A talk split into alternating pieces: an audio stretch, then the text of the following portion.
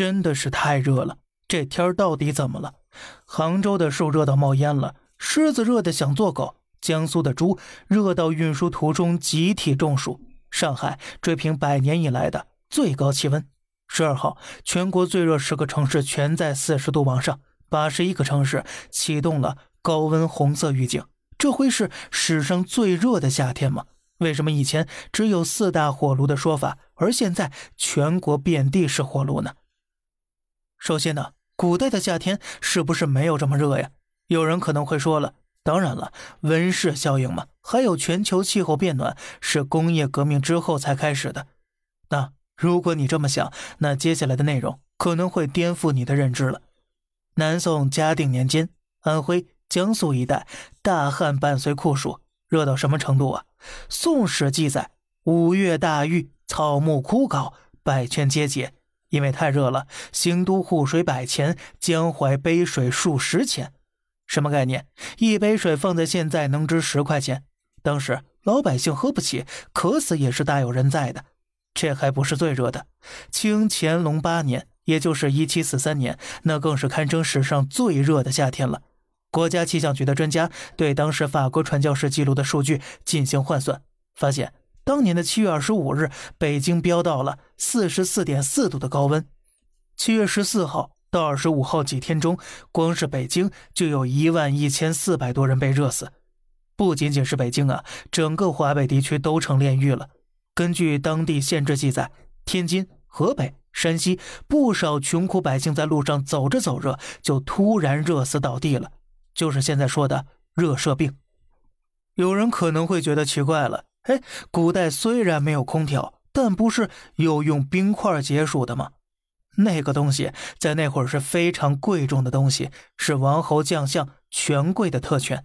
对百姓来说呀，那夏天的热从来是一场生死考验。第二个问题，不是只有四大火炉吗？为什么感觉现在整个南方都成火炉了，甚至北方也不例外呢？其实啊，本来就是事实，要热大家一起热，怎么可能只有几个城市热呢？而这背后其实有另外一个原因，以经济为基础的信息传播。火炉城市的说法最早出现在上个世纪三十年代，当时说的是重庆、武汉、南京这仨城市，什么特点呢？经济发达，人口多。南京是国民政府所在地，人口规模百万以上，全国六大城市之一。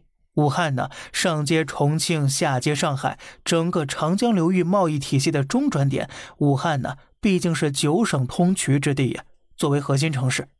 那重庆呢，是战时陪都，接受了沿海地区内迁过来的二百四十三家工厂，人口经济可谓繁荣。这类大都市啊，一方面有气象观测记录，另一方面就是当地媒体也是极其发达的。南京有大小报纸、通讯社三十多家，武汉在辛亥革命之前，光民办报纸啊就有四十多家，重庆战时的报社数量更是一度高达了五百多家。媒体发达，当地消息自然传播就广了，所以大家印象中这几个地儿啊特别的热。那么建国之后呢，三大火炉的说法又演变成了四大火炉。到如今呢，哪个地方气温破了记录？电视、广播、微博、朋友圈、短视频里那就传播开了，所以全国都能第一时间知道。这就是为什么你感觉哪哪都是火炉。这也恰恰说明改革开放之后啊，咱中国通讯业的成就。截至二零二一年，中国有九成以上的村子通了光纤和四 G 网络，建成了五 G 基站，占了全球百分之七十，连珠穆朗玛峰的峰顶都能覆盖五 G 信号了。在中国啊，那就是天涯海角都是有手机信号的，保证通讯。咱们国家是不计成本的，这在全世界都是一个奇迹了。要知道，世界级大都市伦敦，它的地铁到现在都没有 4G 网络呢，甚至大部分线路连空调都没有，是不是不可思议呀？无数英国人在地铁里头各种奇特造型，那是相当不容易的。说到空调，最后一个问题来了。你在家里现在也可以实现空调自由，这背后的原因你想过吗？除了因为空调普及之外呢，还有一个更重要的原因，就在于稳定的电力供应系统。在保障用电这件事上，中国从一九四九年到二零一八年，发电装机总容量增加一千零二十八倍，电网规模世界最大。特高压输电工程保证中东部地区有源源不断的电力供应。关于特高压在中国的前世今生，你可以翻翻本专辑的七月十四号的内容，上下两期，欢迎收听啊。那么咱们接着讲，而最重要的呀，则是中国的电力供应都是由国家电网统一调度管理的，保障所有中国人的用电问题。你可别觉得这没什么。其实啊，这个世界上还有很多发达国家的电力系统是局域网，什么意思？他们是一家一家公司，一个一个的独立区域电网，相互之间无法协同，抗风险能力那是极差的。甚至还有电力公司老板发国难财这样的事情，有一点极端情况就要断电。但是咱国家电网赚不赚钱不重要，亏本都要保障全体中国人的供电，保供那是头等大事。举个例子，二零一五年在青海玉树有国内最后用不上电的人口，一共三点九八万。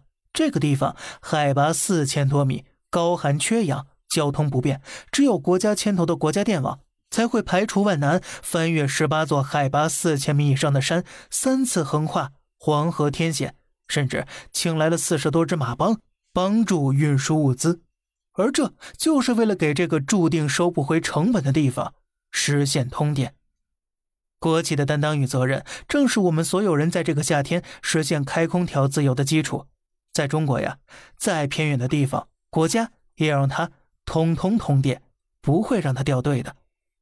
好了，这里是小胖侃大山，每天早上七点与你分享一些这世上发生的事儿，观点来自网络，咱们下期再见，拜拜。